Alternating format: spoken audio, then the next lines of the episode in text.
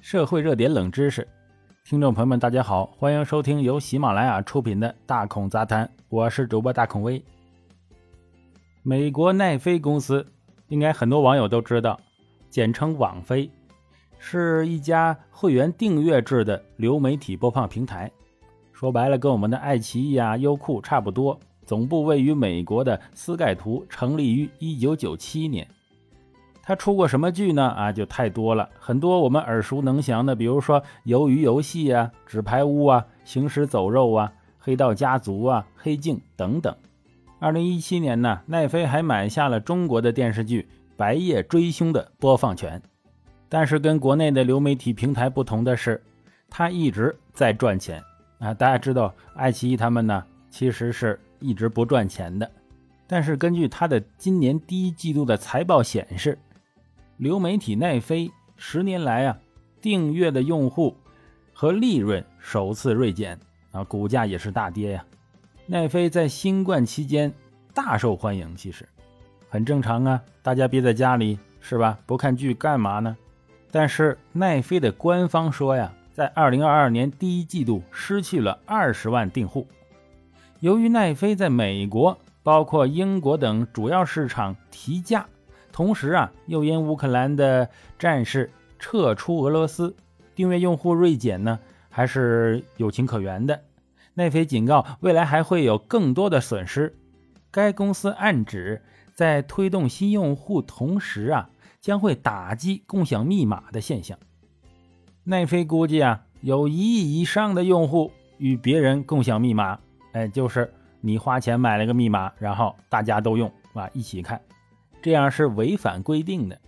奈飞老板里德哈斯廷斯表示，公司迅速增长时啊，解决账户分享问题并不是他们关注的重点，但现在正在努力遏制这一问题啊，因为这个不是快速增长期了吗？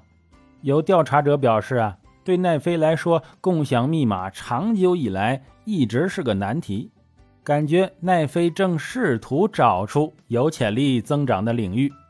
奈飞过去也曾尝试遏制这个共享密码的问题呀，但是事实上证明难度非常大。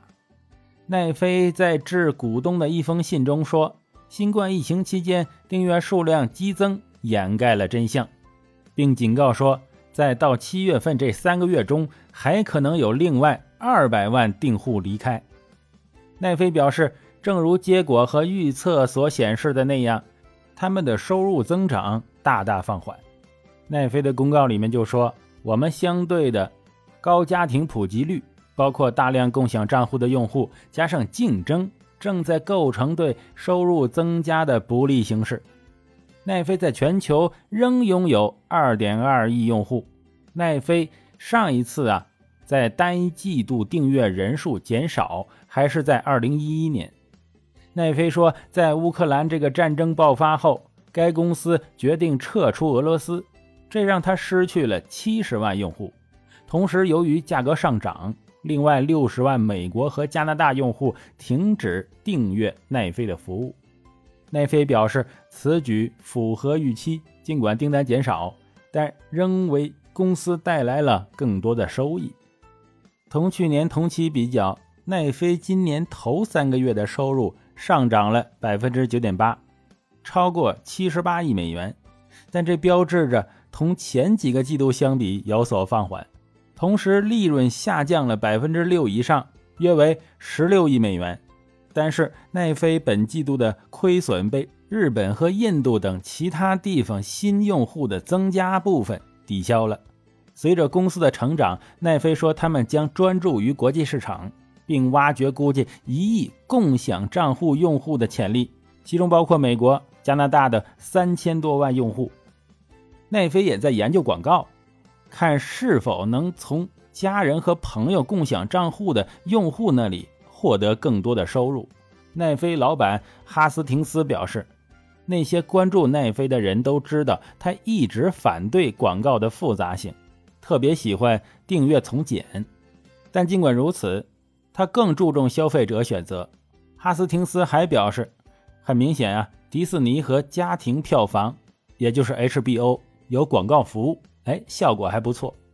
分析人士指出，消费成本上涨正在影响许多国家成千上万的家庭。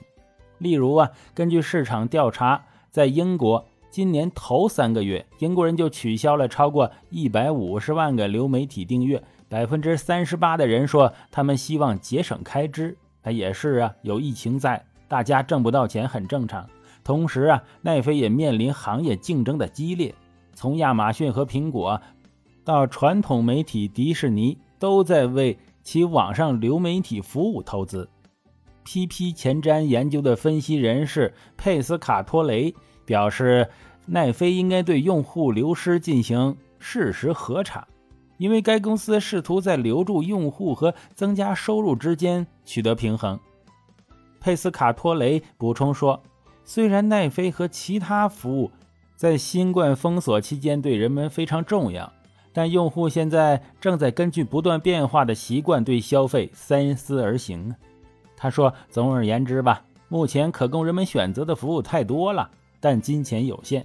奈飞订阅下降消息传出不久后，该公司股价暴跌，市值蒸发逾三百亿美元。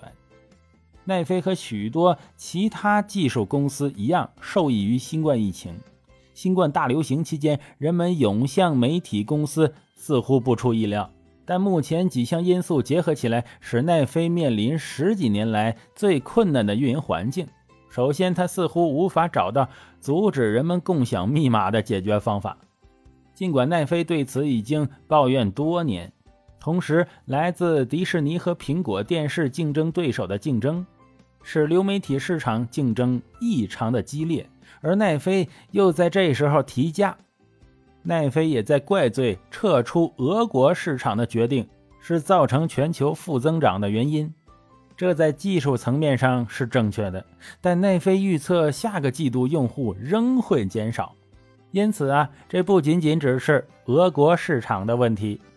随着生活成本上升，危机对许多人造成影响。